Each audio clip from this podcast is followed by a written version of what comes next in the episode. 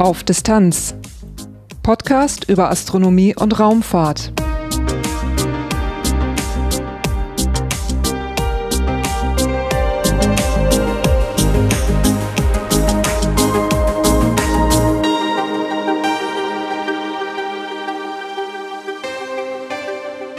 Hallo und willkommen bei Auf Distanz.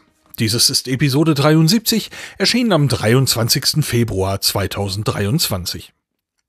Es ist schon ein bisschen her, da fand im November 2022 in Bremen die Space Tech Expo Europe statt. Ich hatte in einer der vorherigen Episoden ja schon mal gesagt, dass ich etwas gesundheitliche Probleme hatte zum Jahresende und da blieb dann diese Episode, genau wie die zu den ESA Open Days, ein bisschen liegen. Dazu hatte ich damals bei meiner Anreise per Bahn nach Bremen massive Probleme. Das hat sehr viel Zeit gekostet und mehrere erhoffte Interviews und Gespräche kamen nicht mehr zustande. Deswegen ist diese Episode nun kein wirklicher Überblick über die Space Tech Expo Europe. Die drei vorhandenen Interviews sind aber noch aktuell und ich möchte sie hiermit dennoch noch veröffentlichen. Danach gibt es wie immer Infos zum Podcast selber und da habe ich heute ganz spannende Neuigkeiten dabei. Durch die Sendung führt sie Lars Naber. Titelthema Vom 15. bis zum 17. November 2022 gab es wieder die Space Tech Expo Europe. Die Space Tech Expo ist eine Fachmesse für die Raumfahrttechnik. Es gibt sie in den USA und in Europa. Die europäische Version gibt es seit 2015. Sie begann mit einem zweijährlichen Rhythmus, findet aber inzwischen jährlich statt. Veranstaltungsort war bislang immer die Messe Bremen. Space Tech Expo, da lässt der Name es schon vermuten, als Aussteller findet man hier hauptsächlich Unternehmen, die in irgendeiner Form Technik für die Raumfahrt anbieten. Hier findet man Anbieter für vorgefertigte Raketenteile, Kühlungen, Antriebe, Telemetrie, Teleskope und vieles mehr. Darunter sind auch Teile, an die man vielleicht nicht direkt denkt, so zum Beispiel Raumfahrt-zertifizierte Rechnersysteme, Isoliermaterialien, Gehäuse, Schläuche, Stecker, Schrauben, also ganz viel von dem, was die Raumfahrt an Technik so brauchen kann. Aber auch Raumfahrtagenturen sind vertreten, Einrichtungen der Bildung und Dienstleistungsunternehmen. Dies können Anbieter sein, die den Start einer Nutzlast organisieren oder auch völlig eigenständige Produkte anbieten.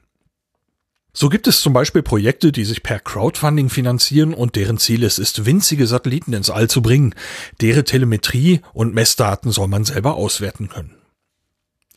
Auch die deutsche Raumfahrtagentur DLR, kurz für Deutsches Zentrum für Luft- und Raumfahrt, war Aussteller. Am Stand des DLR gab es ein Wiedersehen mit Osiris for CubeSat. Aus diesem Systemdesign wurde Cube LCT das kleinste Laserterminal der Welt. In der Episode 54 dieses Podcasts, da ging es um den Satelliten Pixel 1 und da habe ich dieses Projekt und das Terminal schon mal genauer besprochen. In Episode 69 gab es dazu ein Update. Auf dem Stand des DLR in Bremen wurde dieses Konzept dann stark vereinfacht mit Morsesignalen gezeigt, die mittels Laser übertragen wurden.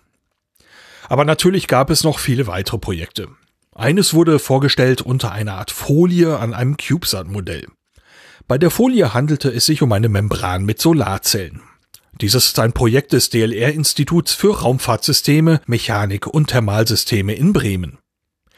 Direkt unter der ausgestellten Membran wurde das Projekt CREAM vorgestellt. CREAM steht kurz für Collett Hold Down and Release Mechanism. Die deutsche Übersetzung kommt etwas sperriger daher.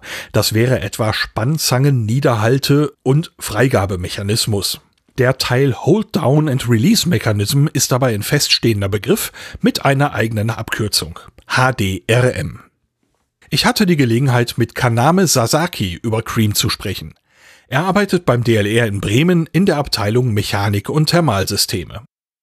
Small, small Dieses ist ein kleiner, kleiner Freigabemechanismus für kleine Raumfahrzeuge oder kleine Geräte. Ein Beispiel dafür können Sie hier auch in der Ausstellung sehen. In unserer Abteilung entwickeln wir die Membran, auf der oben Solarzellen angebracht sind. Normalerweise muss die Membran kompakt im Raumfahrzeug verstaut sein und später muss sie ausgefahren werden. und für die kompakte Aufbewahrung und die Freigabe nutzen wir dieses Freigabegerät. Freigabemechanismen gibt es in der Raumfahrt natürlich schon eine ganze Weile. In der Episode 69 über den Internationalen Astronautischen Kongress hatte ich zu dem Thema auch schon ein Gespräch geführt. Aber das Projekt Cream bringt einige interessante Eigenschaften mit. Die Besonderheiten von Cream sind zum einen die sehr kompakte Größe und die Möglichkeit, es nach der Freigabe sehr schnell wieder in den Haltezustand zurückzusetzen, ohne elektrische Leitungen aufzutrennen oder den Mechanismus zu öffnen. Man kann es beliebig halten, freigeben, halten, freigeben, so oft man möchte. Auch andere HDRM bieten die Möglichkeit, mehrfach benutzt zu werden. Man kann Cream allerdings ohne mechanische Einwirkung rein elektrisch nutzen. Kaname Sasaki erklärt, wie das funktioniert. We are using the shape memory alloy wire inside. Wir benutzen innen ein Draht aus einer Form Gedächtnislegierung. Und dieser Draht ermöglicht Freigabe und Festhalten über elektrische Energie. Vielleicht wissen es einige ZuhörerInnen bereits. Formgedächtnislegierungen ändern ihre Form abhängig von der Temperatur. Wenn wir elektrische Energie zuführen, heizt es sich auf und dann deformiert es sich. Und wir benutzen diese Deformation, um Freigabe und Festhalten zu ermöglichen. So arbeitet das intern. Solange elektrische Energie vorhanden ist, bleibt das im Freigabezustand. Wenn man die elektrische Energie stoppt und ein bis zwei Minuten wartet, dann kühlt es ab und es wird wieder festgehalten.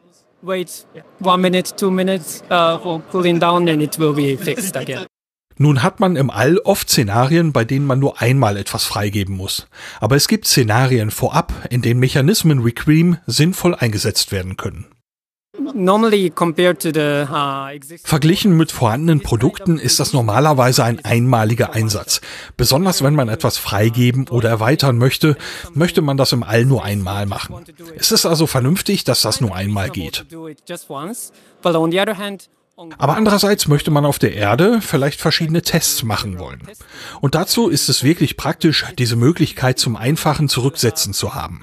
Und das ist die Stärke unseres Produkts.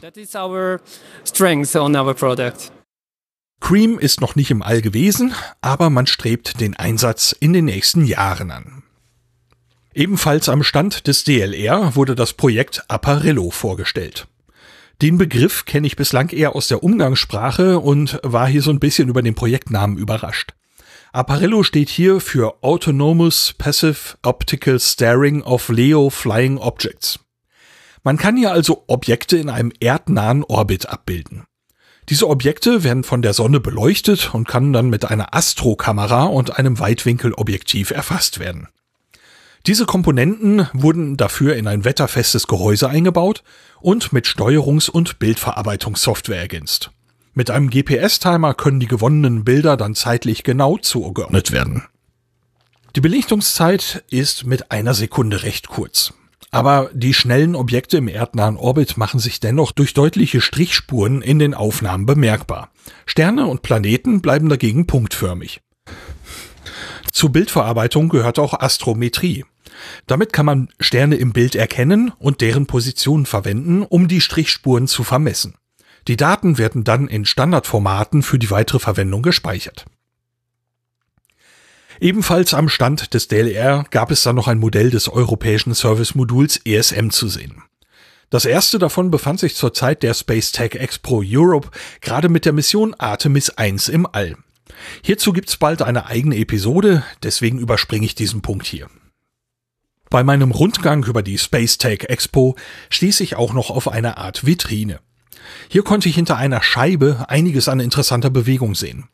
Das Ergebnis war eine Bewegung wie von einem Hexapod, aber diese wurde hier anders erzeugt. Bevor ich jetzt das Interview einspiele, gibt's aber noch eine kurze Einführung. Ein Hexapod kann eine Plattform in alle Richtungen neigen. Dafür sitzen an der Plattform sechs Beine, von denen jeweils zwei an der Plattform nahe beieinander angebracht sind und die anderen Enden der Beinpaare laufen auseinander und sind an einer zweiten Plattform und dort wieder nahe an anderen Beinen angebracht. Schaut man von der Seite auf diesen Aufbau, sieht man dreieckige Anordnungen von diesen Beinen. Wenn man die Länge dieser Beine nun kontrolliert ändert, kann man die Plattform oben bewegen. Und das kann man halt zu stufenlos machen. Die Änderungen kann man beispielsweise hydraulisch erzeugen oder auch über Servomotoren. In den Shownotes zu dieser Episode habe ich mal den passenden Wikipedia-Artikel verlinkt. Da gibt es auch eine Animation und einen Film, wie es funktioniert. Der Aufbau in der Vitrine auf der Space Tech Expo Europe erreicht die Neigung der Plattform auf eine ganz andere Weise. Und darüber sprach ich mit Martin Schwab. Er ist CEO der Firma CEMEC. Wir sehen einen äh, Hexapoden, der aber zusätzlich äh, eine Drehbewegung äh, machen kann. Und wir sind weltweit die einzigen, die tatsächlich diese Drehbewegung ins Unendliche äh, machen können. Äh, es ist ein, eine Einmaligkeit äh, dieser Art von Hexapoden. Was ich sehe, sind also eine runde Fläche, an der sind drei Beinpaare angebracht, die über eine runde Basis laufen und von dort einzeln angetrieben werden. Kann man das so beschreiben? Das kann man exakt so beschreiben. Das beschreibt es äh, definitiv. Und diese Einzel, dieser Einzelantrieb ist auch eine Besonderheit. Bei uns stehen die Motoren oder die Antriebe. Bei den meisten anderen Hexapoden äh, fahren die Antriebe mit und haben deswegen bewegte Kabel, haben deswegen bestimmte Nachteile. Bei uns steht das alles. Deswegen sind wir zum Beispiel auch in der Lage, bis zu minus 170 Grad äh, auszuhalten, weil eben keine Kabel in der Kälte brechen können. Der Zweck des Ganzen ist, den Tisch oben zu bewegen und in verschiedene Richtungen auszurichten. Und eben durch die Konstruktion, wie es gebaut ist, ist der eben auch drehbar. Richtig, ganz genau. Und äh, der Zweck äh, dieser ganzen Konstruktion ist letztendlich ein Gerät, eine Optik, ein, äh, eine Kamera äh, in allen beliebigen Richtungen zu positionieren und das bis hin zu Mikrometerpositionierung oder Winkelsekundenpositionierung. Das ist das, was dieses Gerät leisten kann. Also zum Beispiel eine Kamera, die sehr kontrolliert in den Himmel blickt, eine Antenne an Bord eines Satelliten, die zur Erde blicken soll, solche Dinge? Oder ein Satellit, der bewegt wird, um die Optik im Satelliten kalibrieren zu können, ganz genau.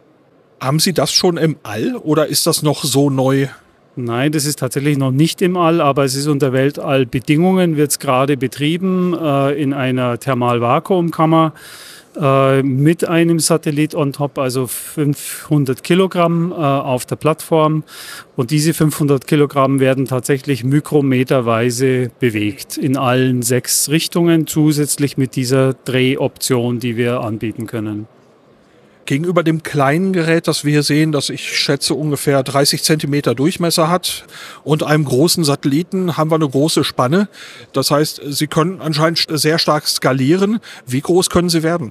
Also wir können vom Prinzip her so groß werden, wie die Maschinen das hergeben würden. Also wir können auch einen 5 Meter Durchmesser realisieren oder in die andere Richtung können wir auch äh, sehr klein werden. Das heißt, der kleinste Hexapode der Welt, den wir auch real äh, gebaut haben, der hat einen Durchmesser von 30 Millimetern. 30 Millimeter? 30 Millimeter und kleiner ist auch sogar denkbar. Haben Sie schon Anfragen, das äh, vielleicht einmal im All selber einzusetzen?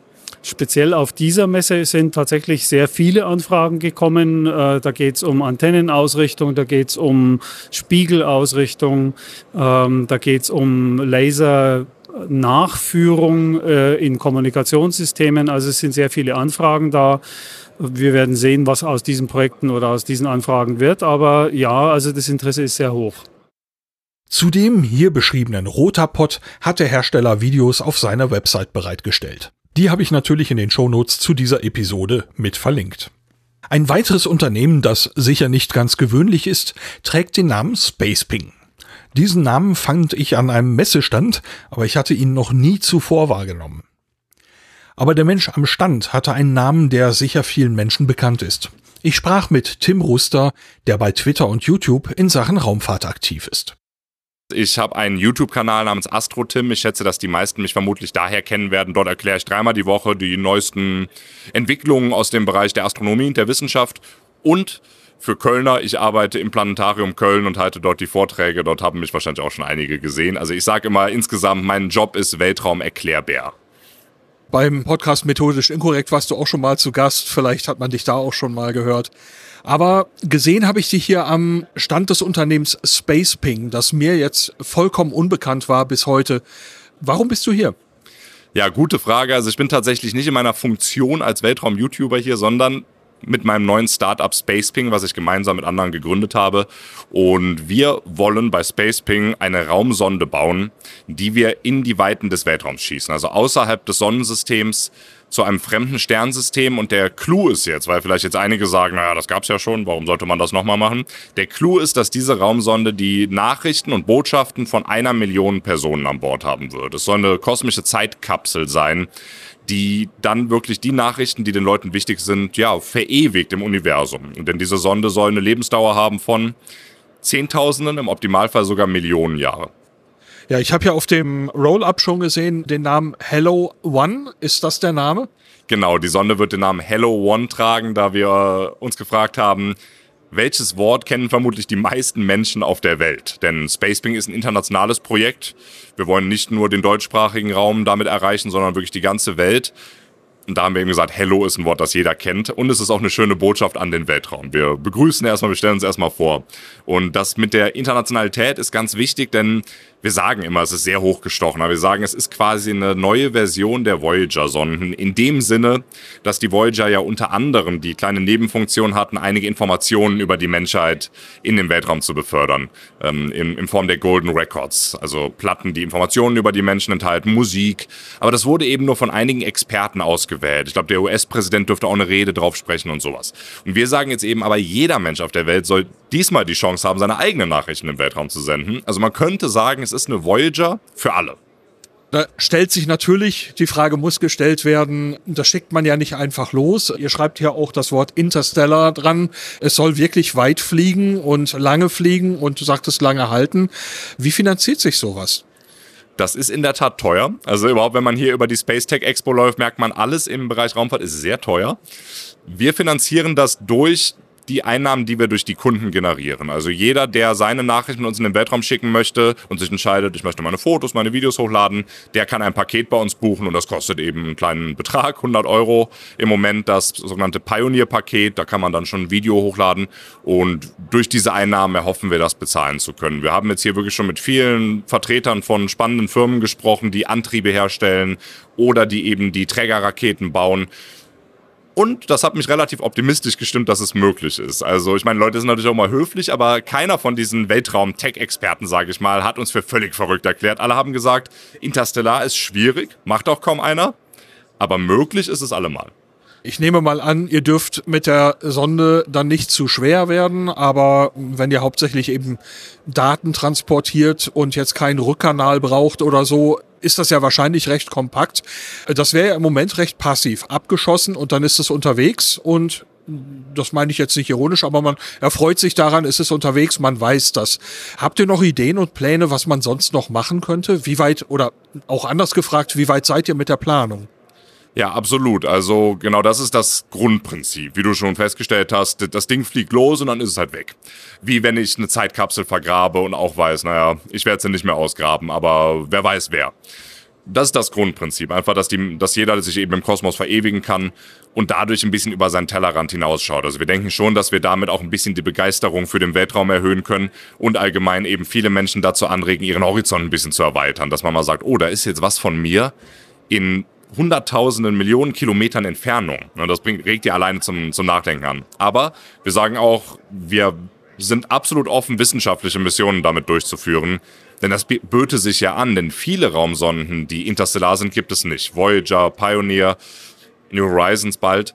Und da wird die Sonde spannende Gebiete durchqueren, über die wir wenig wissen, wie zum Beispiel die Heliosphäre, die Heliopause, irgendwann ganz viel später die Ortsche Wolke und so weiter deswegen würden wir sehr gerne wissenschaftliche Instrumente an Bord haben. Nur, das ist natürlich wieder super teuer und super aufwendig. Da wären wir also darauf angewiesen, vermutlich mit Weltraumorganisationen zusammenzuarbeiten. DLR, ESA käme da in den Sinn. Wir haben auch schon mit Vertretern dort gesprochen. Ich halte es für absolut möglich, dass das möglich sein wird. Wenn man sieht, das Projekt läuft, das, das Ding wird starten, dass dann auch Leute sagen werden, okay, dann beteiligen wir uns, um da eine Wissenschaftlichkeit reinzubringen. Das ist nicht die Hauptmission, Aber ich natürlich, also auch als großer Weltraumenthusiast, würde mich sehr, sehr freuen, wenn das möglich sein wird. Kommen wir noch einmal kurz zurück zur goldenen Schallplatte, die du erwähnt hast. Mhm. Ähm, jetzt möchte man etwas losschicken, das Hallo sagt und angenommen irgendjemand oder irgendetwas wird es irgendwann mal finden. Ähm, bei der goldenen Schallplatte hat man eine kleine Bedienungsanleitung mitgeliefert, die jetzt für Normalsterbliche eigentlich jetzt nicht unbedingt offensichtlich zu erlernen war, aber man hofft, irgendwelche klugen Wesen werden damit klarkommen. Du hast mir eine Sache schon gezeigt, die Möglichkeit, etwas ganz klein zu drucken oder ganz klein abzubilden und dann hat man das unterwegs. Das muss man einfach nur vergrößern. Bei Bildern als Daten und Videos als Datenströme sieht die Sache noch ein bisschen anders aus. Wie habt ihr das vor, dass das für jemanden noch wieder dekodierbar ist? Ja. ja, das ist natürlich eine super schwierige Frage, über die ja auch schon viele Forscher sich äh, den Kopf zerbrochen haben.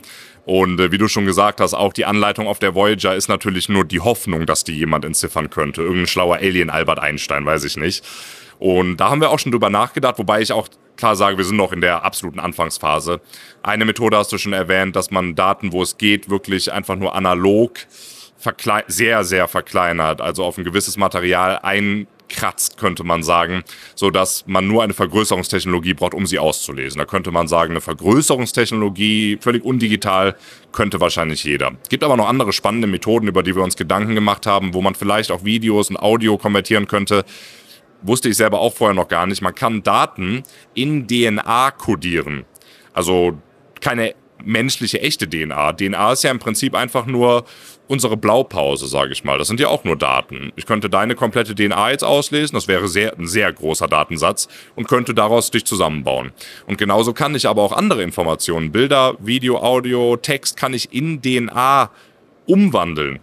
Und da könnte man jetzt auch argumentieren, DNA ist etwas, was vielleicht auch außerirdische Lebewesen kennen würden, Vielleicht ist die DNA, die Genetik funktioniert auf dem Planeten ein bisschen anders, aber das Grundprinzip, sagen zumindest viele äh, Exobiologen, Astrobiologen, müsste ähnlich sein. Aber auch das ist natürlich nur eine Annahme, solange wir es nicht besser wissen.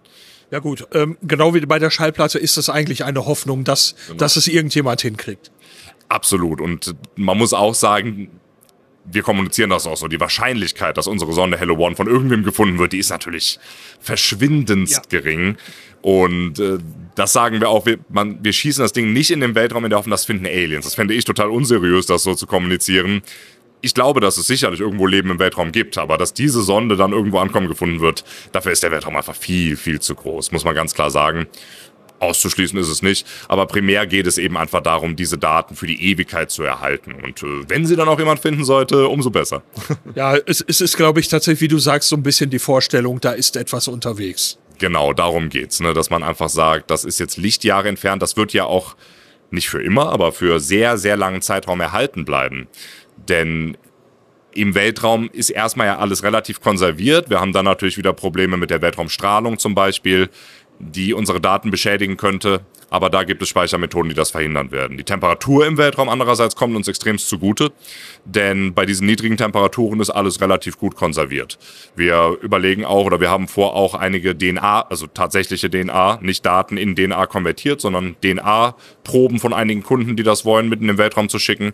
Und die Temperatur ist natürlich für DNA extremst gut. Schauen wir noch mal in den nächsten Zeitraum. Wir haben jetzt über lange Zeiträume gesprochen. Wie sieht's bei euch in den nächsten Jahren aus? Wann plant ihr zu starten? Wann würdet ihr gerne loslegen? Also wir unterteilen das Projekt immer in zwei Bereiche. Einmal, ich nenne das den Marketing-Aspekt und den technischen Aspekt. Marketing-Aspekt ist, wir brauchen Leute, die das interessiert, die das toll finden, die das machen wollen. Die sagen, klingt super, ich möchte meine, meine Message in den Kosmos schicken. Da bin ich total optimistisch, dass wir das sehr schnell schaffen werden und das hat auch schon begonnen. Unsere Website ist jetzt online, spaceping.com. Also da mache ich mir keine Sorgen. Dann kommt der technische Aspekt. Da müssen wir einerseits eine Raumsonde bauen lassen. Die können wir natürlich nicht selber bauen, ne? das wäre völlige Anmaßung. Und wir brauchen ein äh, Raumfahrtunternehmen, das das Ding hochschickt mit einer Trägerrakete. Welches das ist, möchte jetzt noch keinen Namen nennen. Und ähm, der Aspekt ist natürlich wesentlich komplexer. Da muss man einfach mehrere Jahre rechnen, denn auch das habe ich hier auf dieser Messe gelernt in Bremen. Raumfahrt ist nicht nur teuer, es ist auch sehr langwierig. Viele dieser jungen Startups hier sind schon viel, viel schneller als die halt eingesessenen Organisationen, aber es ist trotzdem immer noch langwierig. Wir sagen im ab absolut besten Fall, wenn das reibungslos verläuft, jemand baut uns diese Sonde zusammen, wir kriegen sofort einen Startplatz, die Genehmigungsverfahren aus irgendeinem Grund sind völlig unbürokratisch, also total unrealistisch, ähm, dann könnten wir 2026 starten. Das ist das, was wir uns erhoffen. Aber ganz klar, das kann man nicht garantieren. Also jeder, der mitmacht, der muss sich darüber im Klaren sein, dass in der Raumfahrt dauert alles sehr lange, es kann auch später werden aber nicht viel später. Also ich sag mal, wenn das jetzt 2060 oder so erst ginge, dann, dann würde es keinen Sinn mehr ergeben. Ne? Also schon in absehbarer Zeit. Da wünsche ich im Moment dann einfach mal viel Erfolg. Ich bin gespannt, was daraus wird. Ich finde die Idee ziemlich abgefahren, ehrlich gesagt, aber da schaue ich mit Interesse drauf. Dankeschön. Ja, vielen Dank für das galaktische Interview. So viel zu meinem kurzen Besuch bei der Space Tech Expo Europe 2022. Vielen Dank an alle, die so kurz vor Messeschluss noch mit oder ohne Mikrofon mit mir gesprochen hatten. Wie immer gibt es weiterführendes Material in den Shownotes zu dieser Episode. Ich habe einiges verlinkt. Zu finden ist das wie immer unter aufdistanz.de. Auf Distanz ganz nah. Das war's für diese Ausgabe von Auf Distanz. Durch die Sendung führte sie Lars Naber. Die letzte Rubrik auf Distanz ganz nah, das ist immer die Rubrik über den Podcast selber. Da gibt's ein paar Neuigkeiten, Planungen, bisschen Hausmeisterei. Und dieses Mal habe ich da spannende Neuigkeiten im Gepäck. Ich hatte ja schon in der ersten Episode über die ESA-ROM-Sonde JUICE erwähnt, dass wir gerne mehr über diese Sonde berichten würden. Mit der Reise nach Toulouse wurde uns tatsächlich der erste Wunsch erfüllt, aber wir können das tatsächlich noch steigern. Es wird nämlich eine weitere Reise geben, die führt uns ins Raumfahrtzentrum Guayana nach Französisch-Guayana und dort werden wir Juice noch ein letztes Mal vor dem Start zum Jupiter in genau der Konfiguration sehen, die letztlich gestartet werden wird. Mit montierten, aber gefalteten Solarpanelen. Mit bei der Reise wird wieder Pablo sein. Er ist Geschäftsführer der Bewute IT. Dieses Unternehmen hat für ein Instrument an Bord von Juice Software geschrieben und inzwischen ist dieses Unternehmen auch mein Arbeitgeber. Wir sollen bei dieser Reise auch Gelegenheit haben, die Startanlagen der Ariane 5 und der kommenden Ariane 6 zu sehen. Das sind europäische Trägerraketen der Ariane Group. Nach aktuellem Stand soll es nur noch zwei Starts der Ariane 5 geben. Der mit Juice ist dabei der vorletzte. Und natürlich haben wir den Plan, hierbei auf Distanz über das zu berichten, was wir gesehen und erlebt haben. Und das möchte ich als Gelegenheit nutzen, eine Frage zu beantworten, die nach der Reise nach Baikonur gelegentlich mal gefragt worden ist. Gibt es irgendwann eine neue Reise und kann man die unterstützen? Ja, bei dieser Reise würde ich mich wegen der Kosten sehr, sehr, sehr darüber freuen, wenn es Unterstützung gäbe. Informationen, wie das möglich ist, gibt es unter aufdistanz.de Schrägstrich unterstützen. Seit der letzten Episode gab es aber auch so schon finanzielle Unterstützung von Stefan, Karl Matthias, Sebastian, Norbert, Inga, Vera, Sven und Martin. Vielen, vielen Dank schon mal an alle, die dieses Projekt und diese Reise unterstützen und die auch schon unterstützt haben. Das hilft wirklich sehr. In der nächsten Episode wird es um das Artemis-Programm gehen, um den Mond und das europäische Service-Modul ESM. Ich war dafür am 9. Februar bei Airbus in Bremen zu Gast, konnte mehrere Interviews führen und war auch dort in einem Reinraum. Dort hat Airbus im Moment mehrere der europäischen Service-Module im Bau. Bis dahin, danke fürs Reinhören und bis bald.